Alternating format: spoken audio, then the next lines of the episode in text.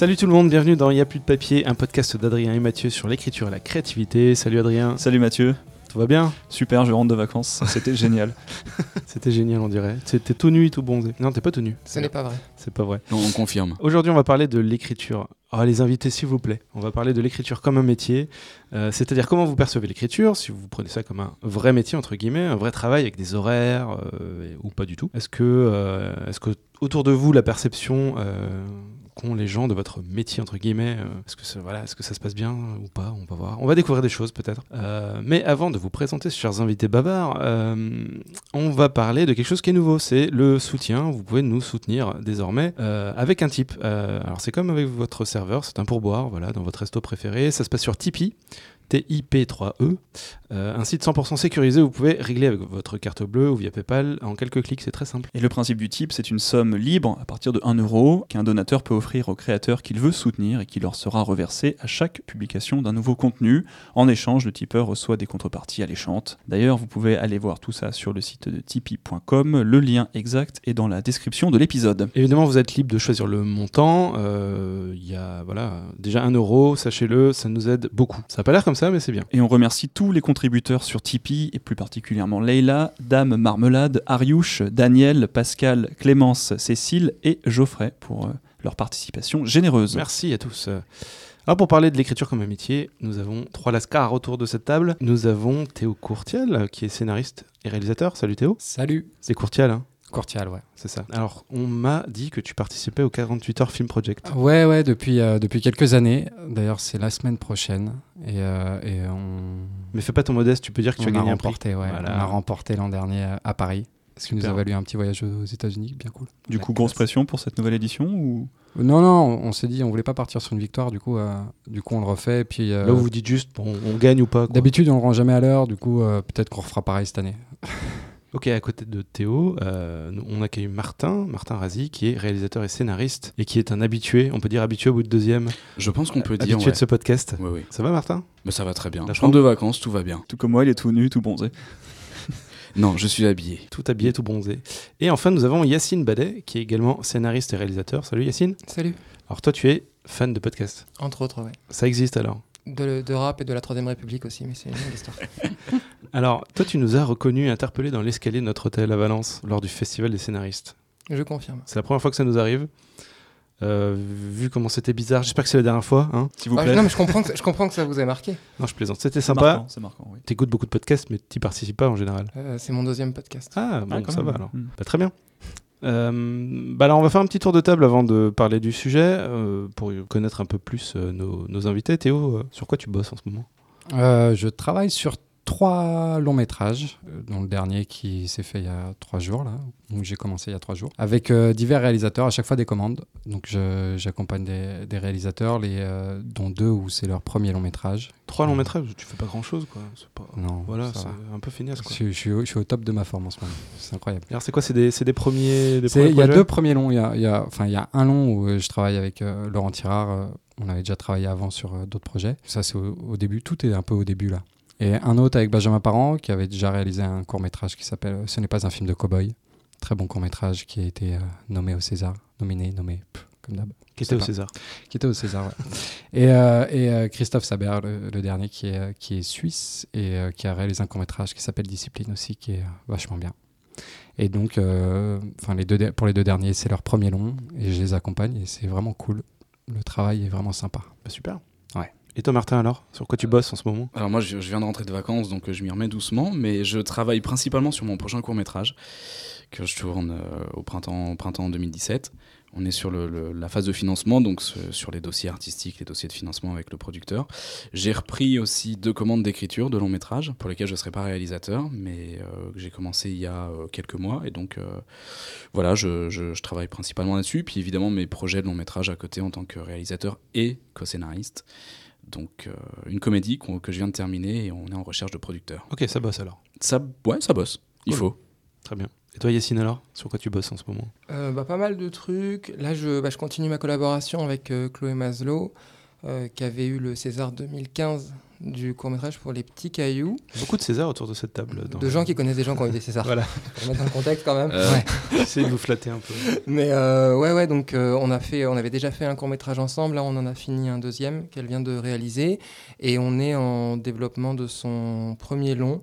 euh, qui est en résidence au, au groupe Ouest. Et à côté de ça, je, je viens d'arriver sur l'écriture d'un long métrage d'Émilie Hossel, qui était déjà en cours d'écriture, qui s'appelle Mourir jeune, qui est produit par, euh, par Shellac. Et puis, C'est je... pas une comédie, ça. euh, non, non, non. Mourir jeune. Spoiler.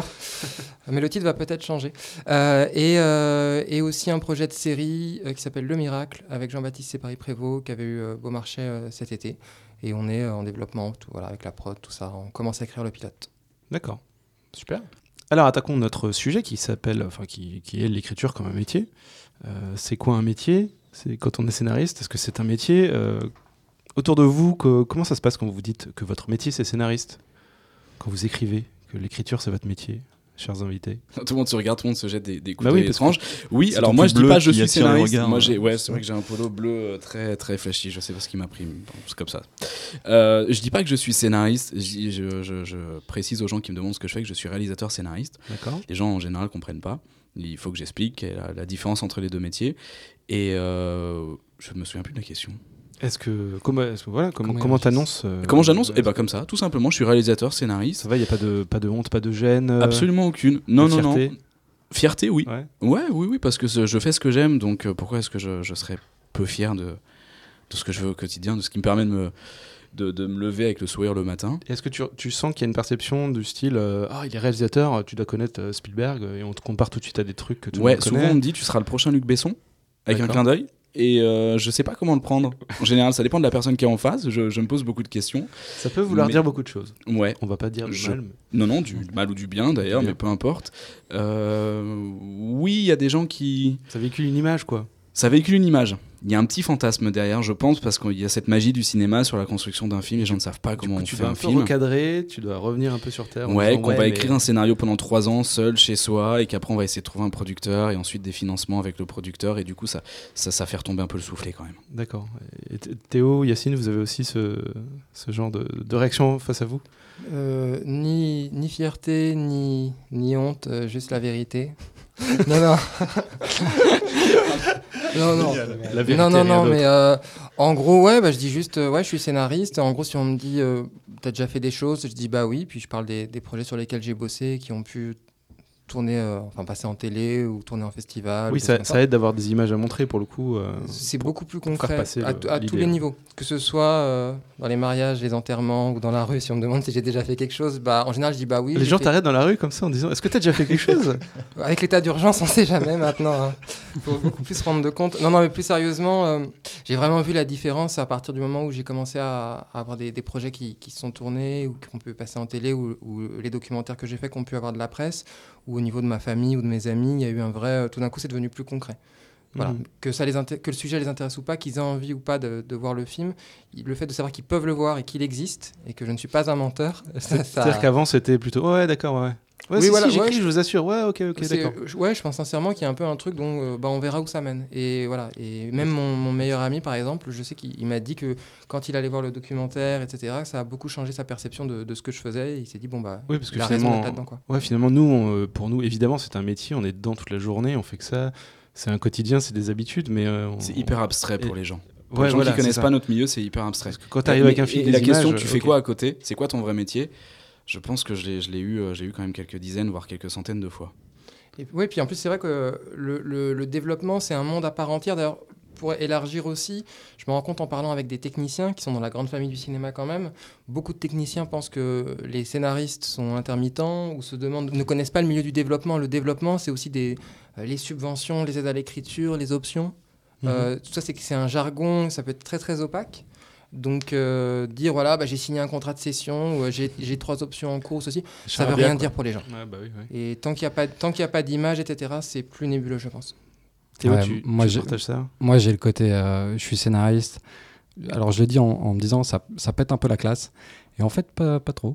C'est euh, putain, je, je pensais que quand j'allais devenir scénariste, euh, tu vois, j'allais pouvoir draguer vachement plus facilement. T'arrives en ça. soirée, le temps s'arrête, tout le monde te regarde, Ouais. t'as une cape. Tes amis qui disent, mais t'es scénariste, c'est classe, tu vois, parce que mes amis sont un peu dans le ciné et tout ça. Ouais.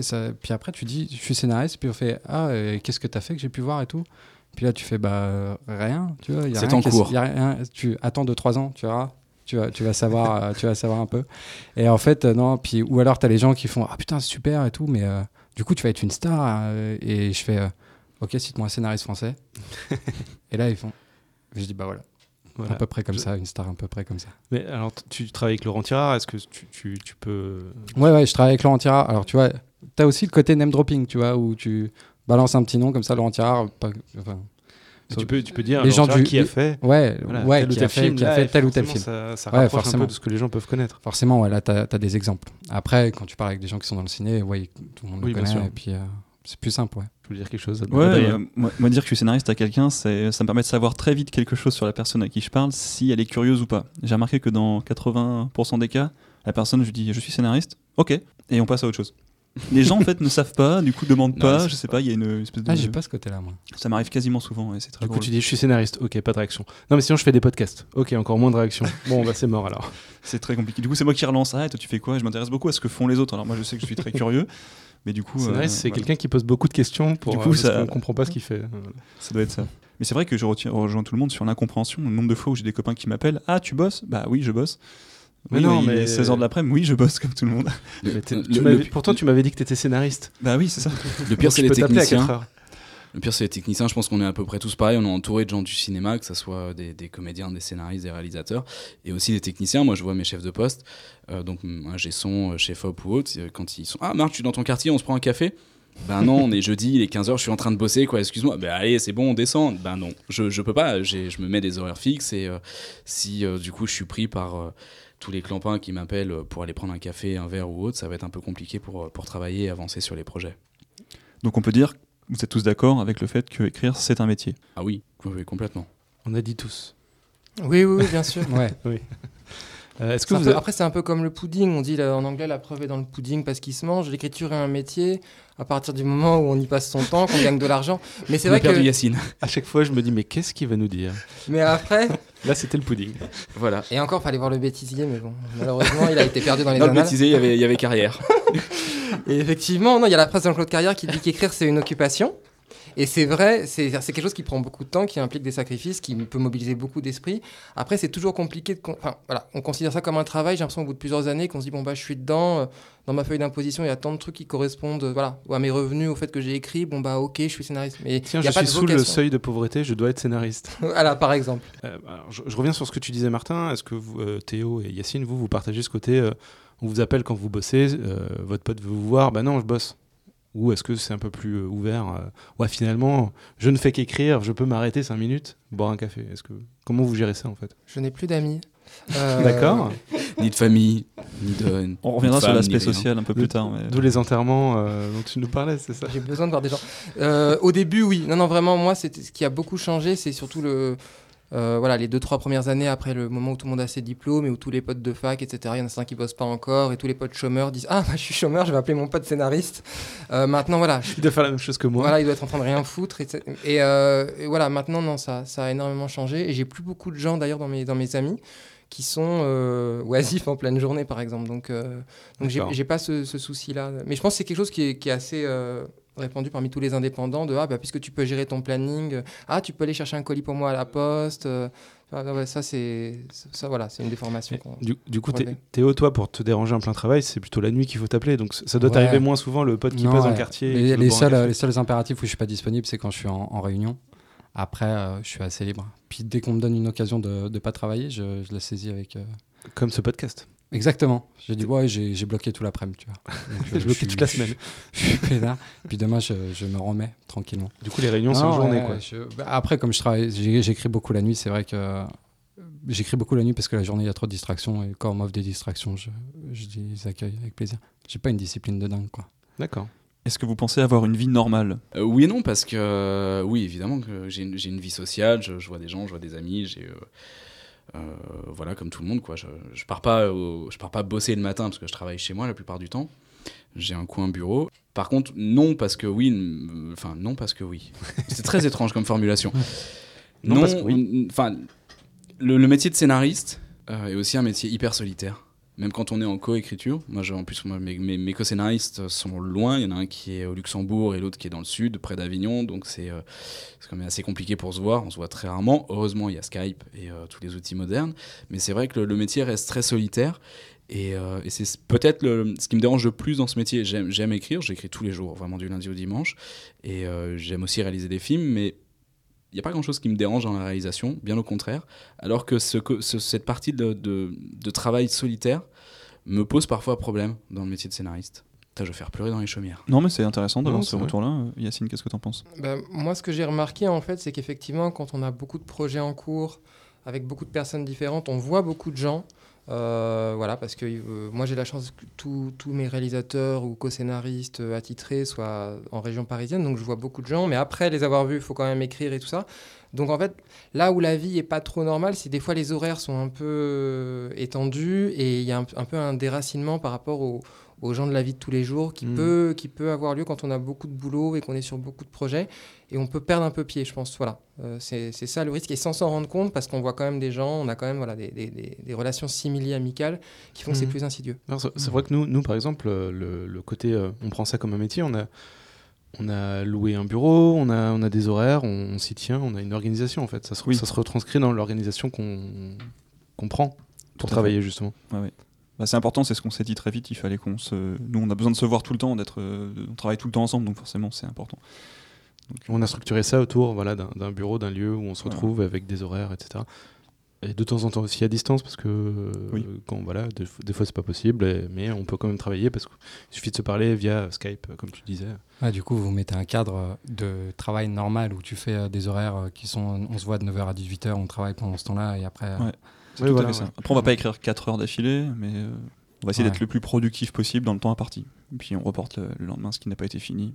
Et en général, on s'en sort plutôt bien comme ça. On parle de métier de travail, de, de- bureau par exemple. Est-ce que vous avez euh, euh, vous-même investi par exemple dans du matériel en vous disant je me professionnalise, c'est un métier, oui, donc euh, tu parlais d'un coin bureau, euh, donc euh, je refais une pièce, euh, les, Non, j'ai acheté une super euh, bouilloire pour me faire du thé. Et, euh, c'est à peu près le seul matériel professionnel que j'ai acheté en tant que, en tant que scénariste. Et euh, j'ai même pas investi dans un logiciel d'éc- d'écriture. Enfin, j'en ai, mais il y a des gratuits ou, ou des craqués. Mais euh, du coup, euh, non, j'ai pas. Non, non, j'ai. Enfin, j'ai j'ai un coin bureau. Oui, j'ai une chaise de bureau, j'ai un bureau, un ordinateur. Ouais, moi, j'ai, moi, j'ai un coin bureau et je ne travaille jamais dedans. J'ai un super bureau. Il est beau, je l'ai récupéré, je n'ai pas payé. J'ai une chaise de bureau et je ne travaille jamais là. Tu travailles où alors? Je travaille dans mon canapé. canapé. Exactement, ouais. ouais. C'est vrai, t'arrives, un- t'arrives vraiment à bosser assis sur un canapé. euh, Ouais, allongé même. Ah ouais. Ouais, ouais. Dans mon lit. Des trucs comme ça. J'ai vraiment pas un truc. euh, Je travaille là-dessus hein, pour avoir une vie normale. Mais euh, non, sinon, euh, là, les, les réunions, euh, c'est toujours dans les canapés, remarque. Et euh, j'ai un tableau en liège et des fiches. Ça, j'ai acheté des fiches euh, blanches, un stylo, feutre. Ouais, et j'ai un cahier. Ça, c'est un peu tout mon investissement. C'est très scolaire. D'accord. Toi, Yacine Euh, pas d'investissement particulier, bon, à part euh, un logiciel d'écriture, Fade-in, grand logiciel d'écriture, 49 euros seulement. euh, qui, Il qui a est- des actions, c'est pour ça qu'il vend le truc. Qui est très très pratique et voilà non mais plus sérieusement à part ça non je vais de temps en temps maintenant dans des espaces de coworking Euh, j'aime bien ça aide à avoir un cadre Euh, mais le, le- voilà, le métier pour plein d'aspects fait que pour moi un bureau c'est pas jouable Tu arrives voilà. à travailler avec des gens autour, avec euh, de la vie autour? Euh, s'ils éteignent leur portable ou s'ils font pas des séances de Skype dans des lieux publics à 3 cm de moi il y a aucun souci C'est-à-dire que tu débarques en, en espace de coworking et tu t'imposes ta loi, tu dis bon alors toi déjà tu vas couper ton téléphone, toi tu vas faire ton Skype dans l'autre euh, pièce, j'essaye tu débarques un peu. euh, Moi, j'avais essayé de bosser en bibliothèque. euh, c'est mort. Je suis obligé de regarder les gens alors qu'ils font pas grand-chose de passionnant. et je passe mon, mon temps à faire ça. Moi, j'ai essayé de bosser dans, dans des bars et du coup, je suis devenu alcoolique. Mais euh, non, c'était le bruit me gêne en fait. Je, je travaille bien Mm. chez moi, seul dans ma bulle avec mon mug de thé et, euh, et ma musique dans les oreilles, c'est tout. quoi. bah, Théo, dans, un, dans un bar, tu finis par dépenser plus que ce que tu gagnes en train d'écrire. quoi. C'est vrai. Et Théo, est-ce que est-ce que tu as une fenêtre à côté de ton bureau? Euh, ouais. C'est peut-être pour À- ça que à tu côté pas de assis mon- à ton bureau. À côté de mon bureau où je travaille pas. Non, il est face au mur. euh, Je peux, je peux Ah. fermer les volets. hein. Mais euh, là où je suis dans mon canapé, j'ai une fenêtre aussi. Ouais. Du coup. Mais tu vois, tu regardes pas les gens passer dans la rue. euh. Ah non, parce que les- de toute façon, les deux fenêtres, elles donnent pas dans la rue. C'est ça, en euh, fait. C'est donnent peut-être ça la clé. Un jardin. C'est pas avoir de Mais vision même- sur des gens. Même dans mon bureau, hein, ça donne sur un jardin. C'est pas ça, je sais pas. Si on devait résumer une euh, journée type, Théo, par exemple. Toi, tu travailles la nuit, par exemple. Ouais, tout à ça dépend des phases de, de, de- de projet. Quand c'est au début du projet, il y a des réunions, donc c'est tout en journée. Et, et après, en phase d'écriture, ouais, c'est euh, c'est la nuit. La nuit de. La nuit, euh, je commence vers 23h minuit, quand tout, tout le monde chez moi est couché, parce que je suis en coloc, donc il y a toujours beaucoup de vie. Euh, je commence vers minuit, de minuit à 3h, je, je, je fais rien. J'ai j'ai ouvert le document et je regarde le, le petit curseur qui clignote. Euh, à 3h, je fais, vas-y. T'es vraiment, euh, t'es vraiment sur le document ou t'as des distractions quand même un petit peu non, non, qui bien te- sûr, j'ai Internet qui tourne à côté en permanence. Et euh, je visite un peu Internet. Et euh, je fume beaucoup de cigarettes en me disant que ça va me donner des idées, puis pas du tout. Et à 4h du match, je me dis, t'es en train de rater ta vie, fais un truc. Et puis jusqu'à 7h du match, j'écris. Et ça, et, ça marche. et ça marche vachement bien, quoi. c'est pas, pas, pas très sain. Je, je, je m'en rends compte. En période où j'écris beaucoup. euh, Chacun sa méthode. hein. Tu Ouais, travailles j'ai- beaucoup sous pression, c'est ça, visiblement? Ouais, déjà sous pression. Et quand je suis fatigué, je suis plus créatif. Ok, bah me concernant par rapport aux horaires, moi j'ai été obligé de très vite de mettre un cadre strict parce que chez moi j'ai un super canapé, j'ai un grand écran de télé, même si j'allume jamais, euh, euh, c'est c'est quand même tentant de regarder des films dessus. Donc euh, je me suis mis des horaires vraiment comme des horaires de bureau. Je travaille bien le matin à partir de 9h. 9h, 9h30 en moyenne, pas, c'est pas fixe à la minute près, mais je, pointe pas. Mais euh, voilà, jusqu'à jusqu'à ce que je déjeune. Ensuite, par contre, le début d'après-midi entre 14 et euh, 16 est plus laborieux. Euh, du coup, ce que je fais en général, c'est que je vais marcher ou je vais au ciné pendant deux heures. Et euh, je, reprends, euh, je reprends quand je rentre. Je reprends quand je rentre Jusqu'à jusqu'à 20h, 20h, 21h à peu près. Je mange ensuite et voilà. Parfois, je... après, je, suis- je suis comme Théo, je, je travaille. Alors, je travaille pas bien comme lui, malheureusement, quand je suis fatigué. Par contre, dans, le, dans le, la pression, oui. Je me sens meilleur dans la pression, dans le, le stress de la deadline, du rendu de dossier, du rendu de scénario. Et, euh, et du coup, ça m'arrive aussi dans ces périodes-là, qui sont de plus en plus rares quand même, l'âge aidant peut-être, de, me, de travailler la nuit aussi. Dans cette espèce de, de quiétude, de calme de la nuit parisienne euh, tardive. Et tu arrives à te lever le lendemain assez tôt ou tu, tu prévois du coup du sommeil en conséquence Non, je, pour- non, non je, je prévois du sommeil en conséquence. Je suis un gros dormeur. Et toi, Yacine? Euh, bah, un peu comme Martin, moi j'essaie d'avoir une, une vraie régularité pour pas voilà, me laisser déborder. On va dire qu'en gros, mes journées de travail, c'est, euh, ça commence à 10h, ça finit vers 20h, sachant que là-dedans, il y a plein de coups de fil avec des gens. Il y a plein de podcasts. Enfin, non, il y a tous les. Non, non, plus sérieusement, il y a tous les trucs. euh, voilà, il y a tous les emails euh, auxquels répondre et tout ça. Mais j'essaie de, ca- de caser au moins les 4-5 heures de, de vraie écriture selon les, en fonction des rendez-vous, soit avant les rendez-vous, soit après. Et, et c'est- c'est et c'est comme ça que j'essaie de m'organiser. Et moi, par contre, la pression, je, enfin voilà, les deadlines, etc. Je, je pense que vaut mieux être dans la régularité. Je préfère être dans la ré- régularité, même si certains. plus à anticiper la deadline que, Ouais, je préfère me faire. te mettre la pression avec. J'aime bien me faire des, des- des quotas, enfin voilà, des quotas de pages à atteindre ou des trucs comme ça. euh, pour me forcer, voilà, avec des, même des, des soupapes, des périodes de soupapes où je peux faire une, une pause euh, avant de reprendre et tout ça, plutôt que, que d'abattre de la matière au dernier moment, j'aime pas Quand trop. tu as une deadline, tu as une vision assez, euh, assez étendue de ton travail qui t'attend et tu le gères en fonction que- de la ouais, deadline. C'est ce que j'essaie de faire. ouais. Et alors toi, alors si, on retourne euh, à l'école, Théo, c'est plutôt le, mec qui fait ses devoirs le lundi matin. Toi, le, tu les fais en arrivant le vendredi soir pour être tranquille le week-end. Non, moi je pense que Dieu me déteste parce qu'en fait, euh, j'ai passé tout le lycée à ne plus faire mes devoirs. Je pensais, très, je pensais vraiment que voilà, j'ai plus du tout fait mes devoirs au lycée. Je foutais strictement rien. J'ai quand même eu la meilleure note au bac, donc j'étais très heureux. J'ai fait haha, je t'ai eu, Dieu, je suis le meilleur. Et à la place, je suis devenu scénariste, donc j'ai constamment des trucs à rendre. Et tout ce que je ne faisais pas au collège et au lycée, c'est-à-dire euh, euh, travailler, m'organiser en amont, etc. Travailler pendant les vacances scolaires, avoir les petits carnets passeports là quand on est pendant l'été Ah oui. pour sauter une Ah. classe. Oh là là. Et ben à la place, Oh, la devenu- Madeleine de Proust. quoi. Et à la place, je suis devenu scénariste et du coup, j'ai euh, j'ai tout le temps des trucs à rendre en permanence et ça Ouais. s'arrête jamais. Et voilà. Pourquoi ça ton marche pas ces carnets quoi? Donc voilà, le karma. T'en as fait ton métier. Moi aussi, c'est pareil. Je détestais les devoirs et je prends ça comme métier, quoi. Rendre des, des devoirs tout le temps. Ah, c'est drôle, ouais. Euh, Je me rends compte moi aussi. Ouais, ouais. Ouais, ouais, merde. Ah, Merde, mais on voilà. est en train de réaliser qu'est-ce qu'on a- ce qu'on fait de notre vie là et ça. Bon, a- c'est le dernier podcast sur l'écriture finalement. Yacine a dit un truc très juste et j'aimerais aborder. Alors, je suis pas l'animateur du podcast, mais je me permets quand même. C'est qu'il a dit qu'il écrivait 4 à 5 heures par jour. Et euh, je crois que c'est la grande. Enfin, sauf quand on est dans période de rush, qu'on a beaucoup de retard, etc. Même si c'est physiquement euh, très dur d'écrire plus que ça, je crois que c'est vraiment le, maximum. Et quand j'ai lu, euh, j'ai lu pas mal d'autobiographies, que ça soit de scénaristes ou d'écrivains, et ces mecs-là écrivent. Ces mecs, ces hommes et ces femmes écrivent, euh, ouais, en général 4 heures. 4 heures par jour, le reste du temps, c'est de la relecture, c'est évidemment du travail, parce que c'est de, de la recherche, c'est de l'inspiration, c'est une autre forme de travail, mais d'écriture pure. Et ça, les gens qui connaissent pas ce milieu, et ce métier en particulier, comprennent pas que 4 heures d'écriture, c'est épuisant, Mm, mm. vraiment. Juste, je peux tempérer le- la digression de Tempère. Martin Je te- Non, tempère non. donc. Mais ah oui, effectivement, pour tempérer la digression de Martin, euh, c'est vrai qu'il y a aussi plein d'aspects dans l'écriture de, de scénarios, ne serait-ce que par exemple euh, tout ce qui est notes d'intention ou quand on fait des, des consultations, des fiches de lecture améliorées pour les projets des autres ou des choses comme ça, Mm. où malgré tout ça, ça vient en, en plus de, par exemple, des 4 heures ou 5 heures qu'on passe Mhm. sur, le, sur le projet du moment. Et donc, des fois, on passe quand même beaucoup de temps à écrire. Euh, mais c'est une autre partie du cerveau qui Je, joue. je parlais vraiment d'écriture créative, tu Oui, vois, d'écriture sur un scénario, sur un synopsis, Mm. et, euh, et pas, oui, et pas euh, cette écriture-là d'analyse ou de, de fiche de lecture. Mais du coup, tu peux passer 4 heures sur un, un projet à écrire un scénario, Ouais. où à la fin, tu es un peu épuisé, et puis tu dois écrire une fiche de lecture, par exemple, ou un autre, euh, un autre document, mais qui est de l'écriture aussi. Mais tu vas, ça va peut-être être moins, moins fatigant. Mm. Ouais, Tu vas le c'est pas le prendre même travail. C'est d'écriture, mais c'est pas la même chose. Ça permet même de respirer un peu.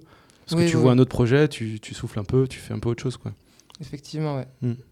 Finalement, on écrit assez peu. Enfin, je trouve que t'écris qu'à la fin, quoi. Il y a tellement d'autres choses à faire avant. Oui, il y a des euh, recherches aussi. ouais, voilà, tu peux ouais, aussi passer du travail, temps. euh, tu réfléchis tout le temps. Tu réfléchis tout le temps. C'est ouais. comme le, le truc quand tu parles à quelqu'un qui est pas dans le métier et qui dit euh, tu gagnes combien pour un film, tu lui dis bah je gagne tant. Il fait mais c'est pour combien de temps de travail? Puis là tu peux tu peux pas Ouais, tu répondre. peux pas Tu- répondre, donnes une période mais Ouais. tu, tu dis euh, c'est euh, c'est- bah, le projet a duré tant de temps mais j'ai pas bossé tout le temps dessus et encore j'ai bossé là là là là là mais à côté de ça j'ai réfléchi ça aussi donc tu quantifies pas ton Puis si le film se fait, a- excuse-moi, mais si le film se fait, il y a la SACD ou les trucs. Qui mal- C'est impossible de savoir combien un projet va rapporter vraiment, malheureusement. Ouais, donc c'est d'auteur, euh, tout déjà ça, si le film se fait ouais. Ouais, voilà, Déjà, si le film si se film fait. se fait ou pas déjà t'as une grosse différence. t'as- t'as une partie de ton salaire S'il se fait, s'il sort au cinéma après. ouais S'il Ouais, sort au si- cinéma, non, non, si le- les le- gens vont le voir. Ouais, Mm. ça, ça, faut pas trop compter là-dessus quand t'es scénariste, je pense. Au nombre d'entrées. euh, À la part RNPP. Par RNPP, ouais. Ça, c'est. euh, non. Quand, enfin, je sais pas, moi, on m'a dit très tôt, hein, quand j'ai commencé. Je l'ai pas encore vérifié, mais peut-être. euh, on verra que compte sur ton, ton MG, ton minimum garanti, puis oui. ça sera très bien. Mais bon, ton MG, tu l'as pas en entier euh, quand t'as fini d'écrire le film, quoi. As Ouais, une voilà. partie euh, au tournage. Tout ça est un autre, euh, est un autre Ouais, c'est un débat. autre débat. Ouais. Avant qu'on aborde peut-être des questions plus par rapport à ça, on va évoquer tout à l'heure les sacrifices qu'on est prêt à faire pour faire ça. Martin, on avait une petite question à te poser. Toi, tu, as, tu oscilles entre deux villes, en fait, deux Ouais. endroits, entre Paris et euh, Annecy, Et Annecy, C'est les ça. deux villes les moins chères de France. Les- Je suis très content. avec plutôt. Mais c'est mignon. C'est mignon, ouais, tout à C'est fait. très mignon Annecy, ouais, j'aime beaucoup C'est- cette c'est- ville. bah, écoute, moi aussi, euh, mais je, c'est- je, je fais le chiffre d'affaires de la SNCF sur le- la ligne TGV Paris-Annecy. Donc tout va bien. Après, c'est vrai que Comment tu, du coup, tu gères- est-ce que ça fait partie de ton quotidien de d'auteur ou pas du tout Ou c'est vraiment, tu arrives à gérer les deux? Je, je gère les deux. J'aime écrire à Paris, chez moi. J'aime écrire à Annecy, chez moi aussi, et plus au vert, donc. Euh, le- le- c'est marrant parce que le rapport à l'écriture est pas du tout le même. J'aurais du mal à l'expliquer, mais ok, la ville change, la taille de la ville aussi, le, le cadre, mais euh, j'ai un rapport à l'écriture qui est totalement différent. C'est-à-dire? Où Plus- euh, je travaille déjà mieux à Paris. Je travaille peut-être parce que je suis tout seul chez moi et que c'est plus facile, je suis pas perturbé par, euh, par euh, des gens, euh, ma femme ou autre. Et bref, puisqu'elle elle aussi en horaire décalé, donc du coup on peut se croiser en milieu de journée. et, c'est compliqué parfois à gérer. Mais non, ça, ça se fait bien. En fait, j'ai besoin de cette aération, de partir. C'est des périodes de combien de temps en général? C'est des périodes de trois semaines.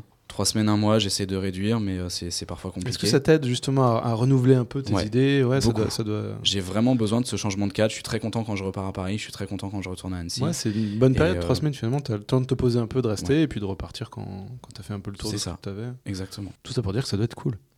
Ouais. Toi, on, on te regarde tous avec de l'admiration. Oui, oui, c'est ça, mon on polo veut tous bleu ton polo bleu et ton appart à Paris et celui à Annecy. Je vous propose de parler un peu des moyens qu'on se donne tous au quotidien. Euh, Est-ce qu'il y a des choses sur lesquelles vous sentez que vous faites des sacrifices? Euh, Sans parler de. Je me plains, on n'est pas là pour dire qu'on se plaint, mais est-ce que vous dites, ok, ça, je sais que j'aurais plus le droit, ou ok, je, je l'accepte Yacine, tu pourras plus aller à autant d'enterrements que tu avais prévu. Faut assumer, Je- tu fais des Par blagues. exemple, Mathieu, est-ce Voilà, que toi tu penses, euh, est-ce que tu penses qu'il y a des choses sur lesquelles tu as fait une croix ou tu te dis, ok, euh, je sacrifie ça pour, euh, pour, ma, pour ma carrière, au final, Quelle carrière, euh, Adrien ta carrière de scénariste, puisque c'est un métier, donc il y a métier une carrière. Ouais, mais on fait des podcasts.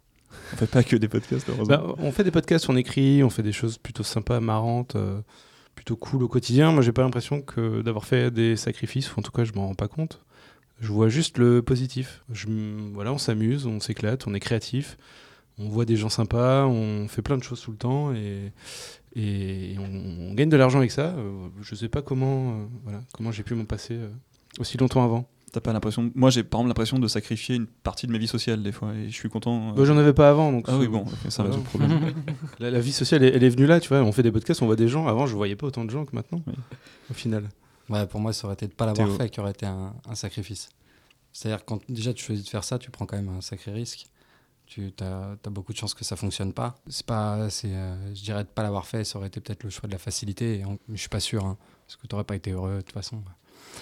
Mais, euh, mais euh, non, ouais, c'est pas un sacrifice. C'est quand même un métier où tu as de la liberté, quoi qu'il en soit. Tu, tu parlais des, des- de- le fait de un peu réussir finalement et que c'est ça qui. Mhm. Ouais, t'as pas l'impression de faire des sacrifices parce que ça marche plutôt bien et c'est c'est une dynamique qui est, qui est plutôt sympa. Ouais, parce que, parce que t'en vis. À Ouais. partir du moment où t'en vis, ouais, si, si t'en vis pas et que tu galères, enfin, du, comme on a La perception elle est début, différente. forcément elle est différente parce que tu sacrifies le fait de pas manger de viande pendant deux mois, quoi.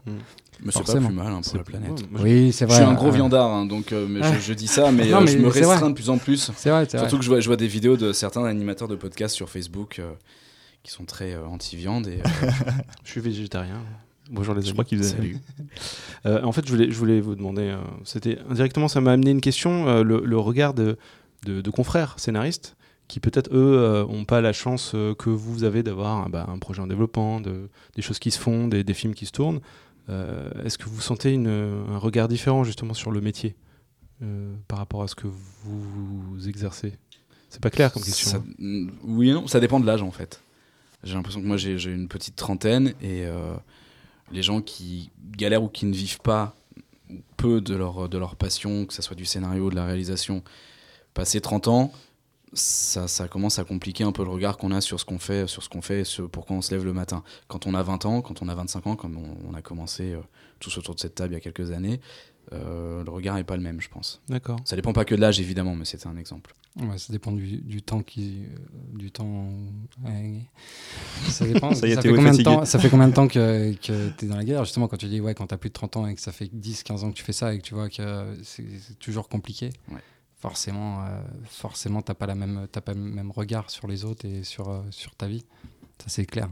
Après, moi, euh, tous les amis que j'ai qui qui, qui, qui peut-être ont plus de mal ou plus de difficultés, j'ai jamais senti un regard en me disant pourquoi toi, pas moi, tu vois?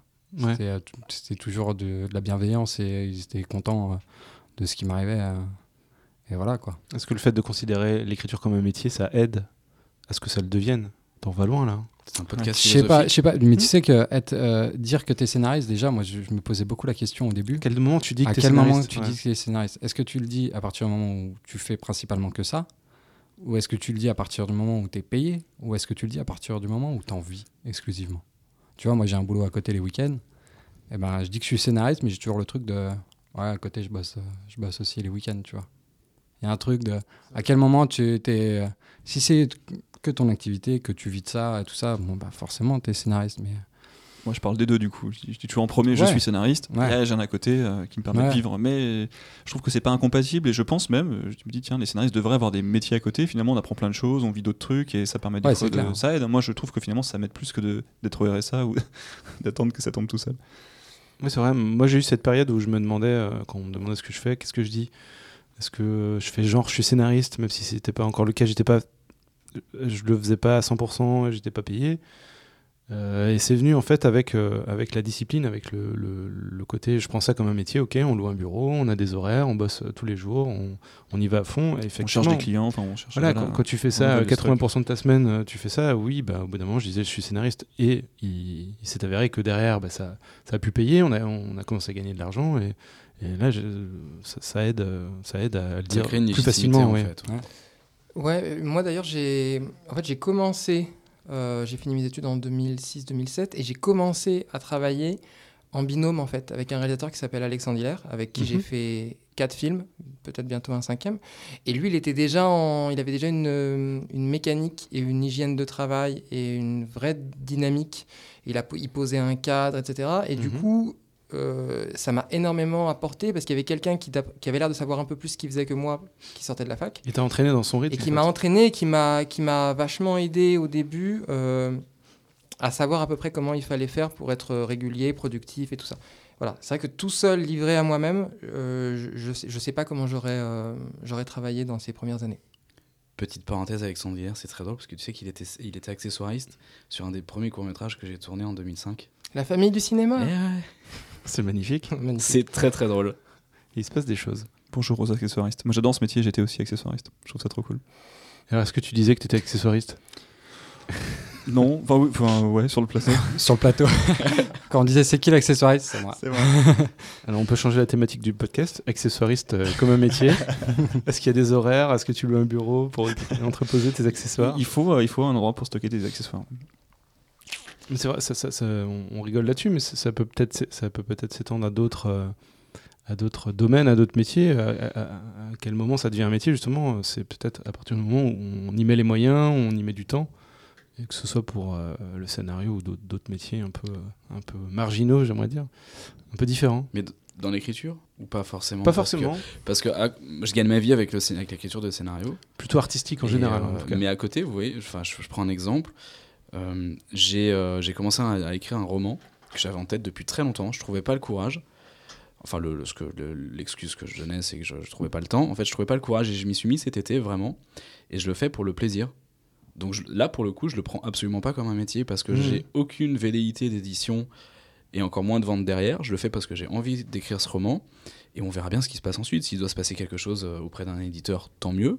Pourquoi pas J'ai envie que le, le livre existe et qu'il soit lu. Je vais déjà essayer d'aller jusqu'au bout, ce qui est une première expérience pour moi. Mais alors là, pour le coup, le scénario, la réalisation, l'écriture, ce sont des vrais métiers, je les considère tels quels.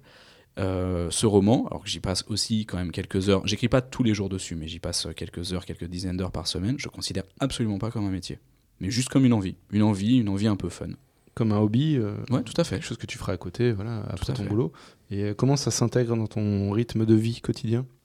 Euh, bah alors c'est pas au quotidien, je disais, je j'essaye de j'essaye d'intercaler en fait. Ça dépend de ce que je dois rendre à côté en termes de cinéma, en termes de scénario ou de prépa de film ou autre. Donc euh, j'essaie d'intercaler. Cet été c'était plus simple parce que mes scénarios, euh, tous les producteurs étaient en vacances, donc euh, les scénarios étaient, étaient un peu sur le en mode pause. Mes projets personnels aussi, donc du coup j'ai pu me passer deux mois à écrire, à avancer sur le roman. Là, la rentrée est arrivée.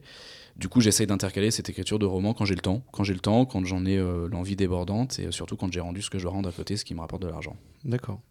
Quand tu as l'esprit euh, tranquille et libre. Exactement. Euh, Est-ce que vous, Théo, Yacine, vous avez des, des, des hobbies, des, des occupations comme écrire un roman? Enfin, dans l'écriture, je veux dire, pas forcément écrire un roman. Est-ce que vous écrivez d'autres choses finalement qui ne sont pas euh, votre métier? Euh, moi, j'ai commencé en fait euh, à travailler dans le rap. C'est-à-dire que je suis un gros gros fan de rap. J'ai écrit des dossiers de presse, des bios pour des maisons de disques. J'ai écrit pour la presse spécialisée. J'avais aussi un blog sur le sujet. J'aimais beaucoup ça. Euh, et j'ai commencé peut-être un peu à me lasser aussi de voilà et puis à sentir peut-être que je m'éparpillais ou le scénario prend beaucoup de temps donc c'était un métier? Euh, oui, oui, oui, c'est-à-dire que j'étais payé pour le faire Mhm. et, je, et je vivais aussi en partie grâce à ça au début. Euh, et c'est vrai que des fois, je regrette de ne pas pouvoir avoir l'énergie. J'ai des potes qui ont, qui ont lancé une newsletter qui s'appelle Curators, etc. Ils me proposent d'écrire des trucs, ou des gens avec que j'aime bien, etc. Et euh, j'ai moins l'énergie qu'avant pour faire du- des billets d'humeur ou des choses comme ça, qui est une écriture plus personnelle. où On peut se permettre. C'est vraiment une- un- un autre type d'expression. Et j'ai l'impression que cette partie de mon hémisphère a sauté quelque part en- à force de la laisser tomber et à me concentrer sur, euh, sur l'écriture de scénarios et autres. Du coup, t'en fais encore aujourd'hui ou pas? Euh, j'ai écrit un truc il y a, il y a trois mois, alors qu'avant, euh, j'avais un billet par semaine sur mon blog et plus euh, des Hmm. petits trucs à droite à gauche et tout. Il n'y a pas d'autres choses qui sont venues se greffer euh, en écriture? Ce genre non, de- en remplacement, non, non. C'est vrai que là, du coup, l'écriture a perdu tout ce côté un peu soupape. C'est-à-dire que là, tout ce que j'écris est, est censé être utile Hmm. ou professionnel et ça me manque un peu. Après, c'est c'est des cycles, hein, ça, ça reviendra peut-être. Hmm, D'accord. Et toi, Théo, est-ce que tu as des. Non, moi j'ai pas de, de hobby d'écriture à côté, euh, mais euh, c'est marrant ce que ta dernière phrase, mais euh, parce que je j'ai pas commencé de projet personnel depuis euh, depuis très longtemps, et là je travaille que sur les projets des autres. Ah. Et, euh, et c'est marrant hein, parce que déjà j'ai du mal à m'y mettre, euh, à me mettre. euh, maintenant je dis que j'ai plus le temps aussi. je vais dire ça. Maintenant que je fais plein de, plein de films et tout. Mais pendant, pendant longtemps, j'ai eu plein de temps. euh, Enfin, j'ai eu beaucoup de temps pour le faire et je l'ai jamais. Enfin, je l'ai pas commencé, hein, même si j'en avais euh, l'envie. Enfin, Hmm. l'envie autant que le, le, le truc de. Bah, tu dois le faire quand même là. C'est bon, t'en as fait un, fais-en un autre. C'est-à-dire que tu t'es aussi concentré très longtemps sur ton projet qui était aussi Sur mon très premier, longtemps écriture. Ouais, mais ça, c'est une euh, fausse excuse, tu vois, parce que j'avais euh, j'avais du temps à côté. euh, donc, forcément, je disais, ben, il y a le projet qui est en cours, mais euh, pendant- des fois, pendant 2-3 mois, on travaillait pas.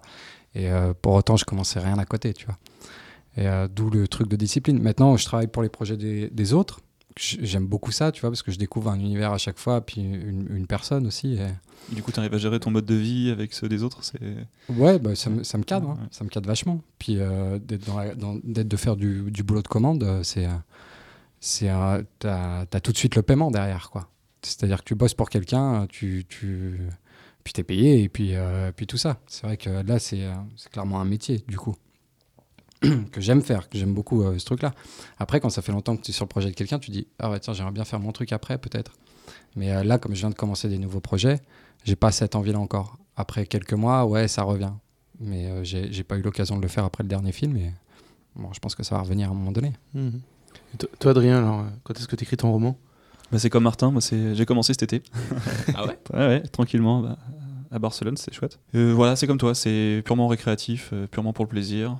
Euh, ça, ça, ça sera ce que ça sera. Et, Oui, euh, ça avance à son rythme. Voilà, pas de pression et c'est une sorte de bulle ouais, un petit peu dans tout ça. Parce que des fois, écrire pour être payé, c'est bien, mais c'est bien aussi de, de relâcher la pression par rapport à ça. C'est une vraie soupape. C'est vrai que moi, c'était une, une- une véritable envie depuis plusieurs années. Et, et le fait de l'avoir commencé, ça a été une espèce de soulagement. Vraiment, ça me fait du bien. Je te donnerai des contacts dans Le l'édition. fait de le commencer. Ouais, ouais, ouais, même s'il n'y a pas d'édition, c'est pas grave. Non, mais il faut, il faut quand même qu'il y ait- Oui, Moi, faut verra y a après, pas- c'est pas la finalité que le, le film. Moi, déjà, le but, sincèrement, en ayant commencé ce roman, c'est déjà de le terminer. Parce que quand j'ai, quand je commence un scénario, j'en écris plus d'un quand même de courts ou de longs métrages, que ça soit pour moi ou mes projets personnels ou en, ou en commande. Euh, j'ai commencé, j'ai toujours terminé. Là, le roman, j'espère le terminer. C'est une toute autre écriture, ça n'a rien à voir. C'est, euh, c'est pour moi, c'est un saut immense dans l'inconnu, et j'espère arriver jusqu'au bout et euh, avoir le courage de tenir jusqu'à la, jusqu'au mot fin. On verra. On Je tiendrai soutenir, au courant. Soutenir, ouais. Est-ce que le soulagement, c'est le fait de enfin l'avoir commencé?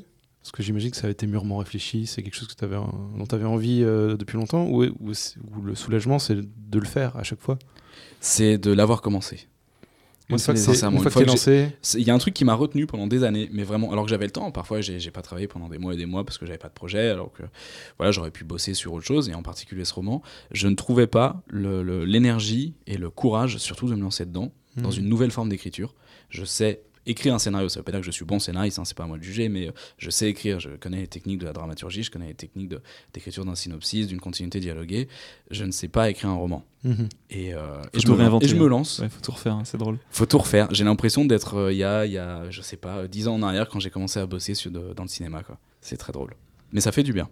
Ça fait du bien surtout de l'avoir Qu'est-ce qui a déclenché alors le, le, premier, le premier pas dans le roman? Le fait de t'y mettre Qu'est-ce qui a déclenché le fait Ah, le que, fait ça que- y est, enfin tu lances cet été Ouais.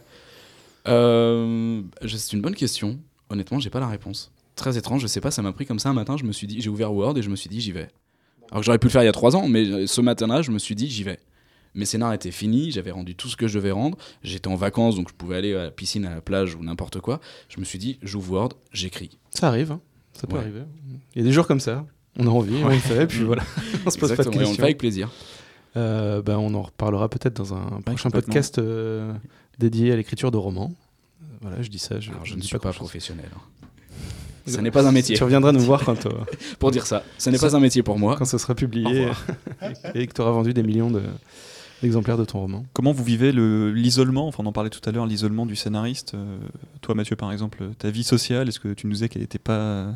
T'as pas de vie sociale, a priori J'en ai plus depuis problème, qu'on bosse, euh, tu sais. plus, oui, oui.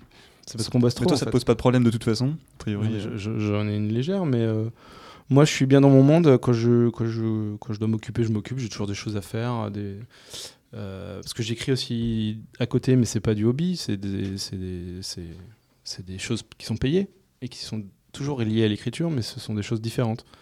Et ça me permet quand même aussi d'en- d'entretenir. euh, d'entretenir le cerveau qui écrit, mais sans faire tout, voilà, sans se cadrer dans du scénario et dans ce qu'on fait au quotidien. Mais sinon, au niveau euh, isolement, je me sens pas particulièrement isolé.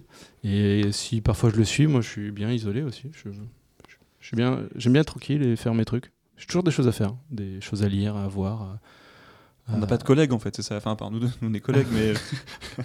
On peut pas discuter à la cafette le matin à c'est ça. 10 heures, quoi. Comment on fait pour Des pallier fois, à c'est ça pas plus euh, Bah, moi, j'ai une super astuce, c'est de faire des podcasts. C'est vrai que les podcasts permettent de rencontrer du monde et de faire des petites récréations. C'est- On devrait en faire plus du coup, parce qu'on n'a qu'une récré par mois, c'est pas, c'est pas top. On en fera peut-être plus.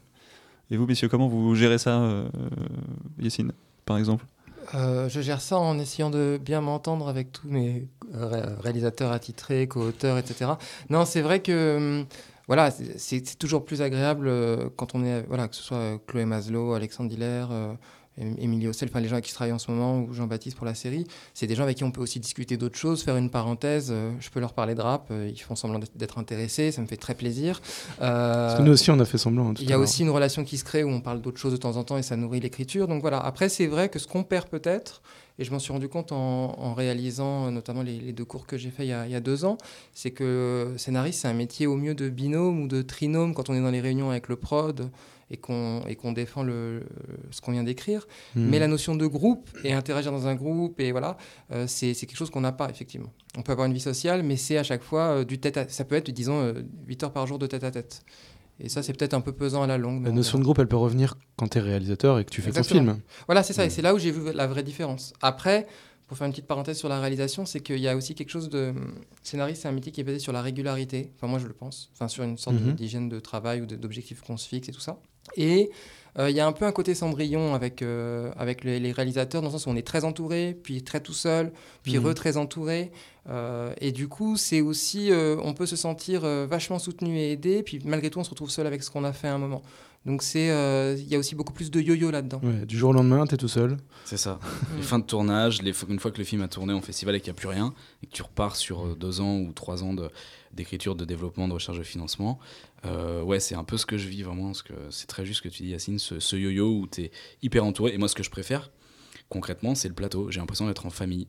Quand je suis 10, 12 jours euh, sur un tournage, euh, j'adore être entouré. Il y a tout le monde, on est là, il y a une espèce d'émulsion de, créative et que je retrouve pas avec, le métier de scénariste. D'où le fait que moi j'ai plus ressenti la solitude entre guillemets euh, pendant la réalisation, même si j'ai eu des super prods sur le premier, j'étais super bien entouré aussi sur le second et tout, mais, pa- ah, mais parce que voilà, il y a ce yo-yo là. Alors que euh, avec la- les scénaristes, quand on est scénariste et qu'on est sur le développement, sur du long terme, c'est peut-être un peu moins funky, il y a un peu moins de visages euh, bigarrés et différents qui viennent, euh, voilà, qu'on croise, etc. Il y a un peu moins de, de- de rencontres ou de scènes un peu intenses, mais il y a ce, cette assaise entre guillemets qui, qui, qui, qui- voilà, qui, qui pose un cadre en tout cas. Tu confirmes, Théo? Ouais. non, euh, c'est sûr que quand, quand, quand tu es réalisateur avec euh, ma toute petite expérience, c'est c'est vrai que c'est vachement agréable d'être, euh, comme tu disais, une famille euh, tous ensemble pendant un certain temps. Enfin, Quand ça se passe bien. Ouais, quand ça se passe bien. C'est pour ça qu'il faut toujours bien choisir ton équipe. Et euh, mais euh, quand tu es scénariste, après, c'est une relation différente. Tu bosses avec un mec et euh, tu, tu le connais pas depuis longtemps et pourtant, partages, enfin, pareil, quand ça se passe bien et quand tu t'entends bien avec la personne. hein. Et euh, tu partages vachement de trucs euh, assez personnels et tout ça. Et, et euh, bon, après, tu as une phase où tu es tout seul. Et, mais ça, c'est pareil, ça m'a jamais gêné. Après, c'est vraiment, là, on parle de vie sociale dans le travail. Après, en dehors, scénariste, ça te permet justement d'organiser ta vie comme tu le veux et de pas te bloquer ta, ta vie sociale en dehors du, du métier de scénariste. Du coup, ça, ça, ça empathie pas Oui, trop. t'as- il y a une vraie indépendance. Ouais. Où tu gères un peu. T'es ton- autonome, tu, veux, fais, euh, ouais. tu fais comme tu veux. Est-ce ouais. que ça change euh, quelque chose pour vous d'être euh, indépendant? Parce que vous avez peut-être connu quelque chose avant, un autre métier où vous n'étiez pas indépendant. Et là, du coup, vous l'êtes? Non, j'ai toujours connu l'indépendance. Donc, il n'y a, que moi qui, peux- qui peux non, répondre à ma non, question. non, moi je suis, je suis assez d'accord. Il y a un truc que j'aime bien dans, dans un métier euh, soi-disant normal, même si le métier je l'aimais pas, c'est que tu fais, euh, tu fais 9h-18h, mais tu rentres chez toi et puis tu n'as plus rien à penser. Quoi. Tu peux faire ta vie. Ouais. Tu sais, t'as- Je vois, moi j'ai plein de potes qui, qui bossent 9h-18h, une fois qu'ils sont sortis, ouais, c'est fini. Mhm. Maintenant, c'est ma vie qui. Ils aiment ce qu'ils font, hein, c'est pas, c'est pas le problème, mais en tout cas, tu peux faire des séparations plus claires entre. Ouais, entre ton- jamais. On n'est jamais taf. en train d'arrêter en fait. Voilà. Toujours en train de penser au projet, que ça soit. Surtout toi qui bosses la nuit, donc j'imagine que ça cogite d'autant plus. Mais euh, on y pense tout le temps. Tout le temps. Même en pause, je suis en pause déj euh, le midi, je pense à ce que j'ai écrit il y a, il y a une demi-heure et à ce que je vais écrire dans une heure. Non, ça, ça veut dire que je prends des pauses déj d'une heure et demie. oh merde, je me suis balancé. C'est le cinéma français, deux heures normalement, c'est. Non, mais c'est vrai que des fois, on peut un peu jouer. euh, dans- parce que comme on a cette liberté de planning très importante, on peut avoir envie de, de jouer un peu à Tetris avec son planning et des fois d'optimiser, et de passer plus de temps à se demander comment on peut faire le plus de choses ou éviter des déplacements ou caler un rendez-vous Mhm. plutôt que simplement aller à son bureau et repartir. Euh, et du coup, la grosse responsabilité d'être maître de son temps, des fois, ça peut, euh, quand on n'a pas de boulot, comme, on en a- comme quand on en a beaucoup, ça peut être assez, euh, assez étouffant.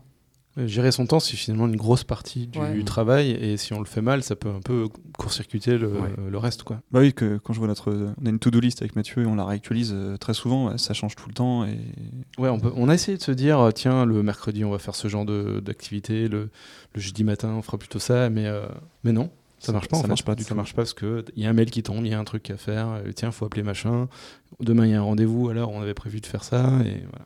Mais d'où l'intérêt encore, je, je prononce ce mot pour la 16e fois aujourd'hui, de la régularité, parce que plus on essaie d'avoir des. Enfin, plus moi j'essaye d'avoir des horaires réguliers, moi je me pose la question de ce que je vais devoir faire. Et, et après, il y a une routine qui se met en marche, il y a des facilités, etc. Et, le, et les choses euh, roulent beaucoup plus facilement pour moi. Dès que j'arrête, notamment les retours de vacances ou de choses comme ça, ça devient très très embêtant parce que les choses prennent une importance beaucoup plus importante et la, et la routine a été brisée et on prend toujours 4 ou 5 jours avant de s'y remettre. Pour conclure sur l'aspect social, euh, moi je dirais que je suis très content de pouvoir des fois euh, voir d'autres personnes qui ne travaillent pas euh, de près ou de loin dans le milieu du scénario. C'est juste euh, des fois un plaisir de se dire Ok, c'était quoi ta journée? Ok.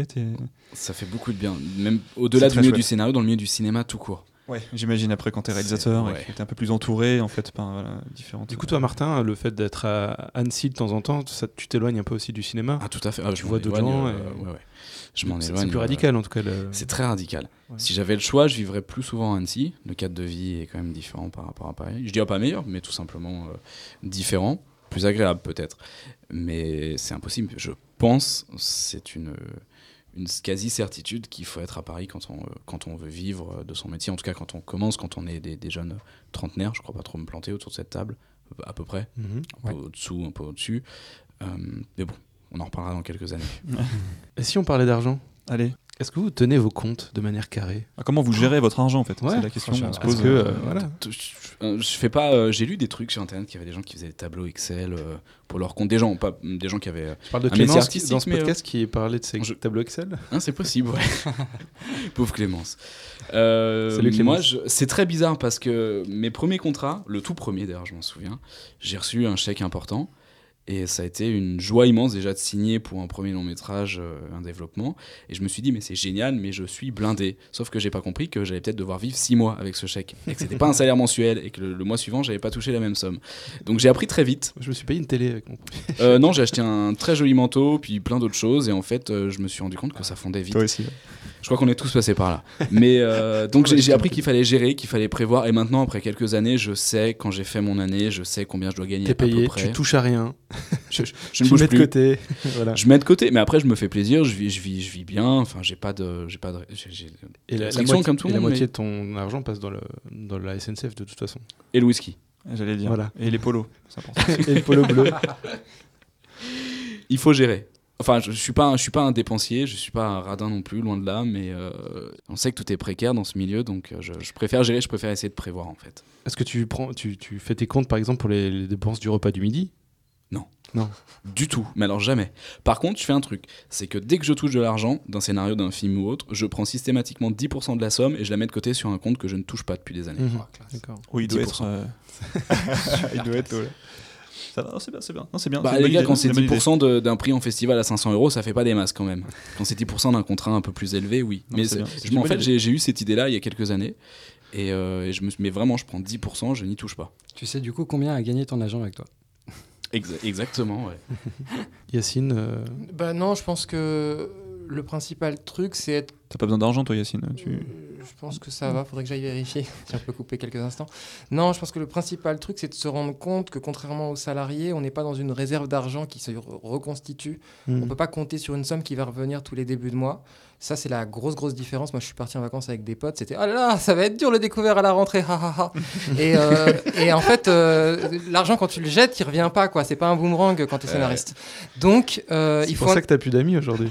Euh, c'est ce que je leur ai dit. Euh, Euh, non, non.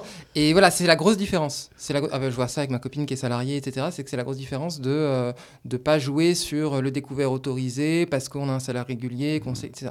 Voilà, il faut juste. euh, et que du coup, la notion de mettre de l'argent de côté n'est pas exactement la même. Mhm. Mettre de l'argent de côté, c'est un truc dans lequel on va puiser peut-être régulièrement. Des fois, ça grossit, des fois, ça. Voilà, c'est tout. Exactement, ouais. C'est- C'est c'est la principale différence. Euh, à part ça, l'idée de Martin est une très bonne idée. Euh, Oui. Sur les 10% Ouais, ouais. Il faudrait que tu, la, que tu fasses un brevet pour ça. Non, non. je- je- Je pense- Allez-y. Je pense que l'idée de mettre de côté de l'argent est plutôt répandue. hein, en général. en général, ouais. Ouais, général. Mais le 10%, Moins dans le le milieu 10% ça pète. Moins dans le milieu, Genre, moins dans le calé, milieu du quoi. cinéma. Ça m'a paru très brillant quand il l'a dit, en tout cas. Non, mais parce qu'en fait, c'est plus simple à calculer. On va le mettre euh, en ouverture du podcast. La phrase comme ça.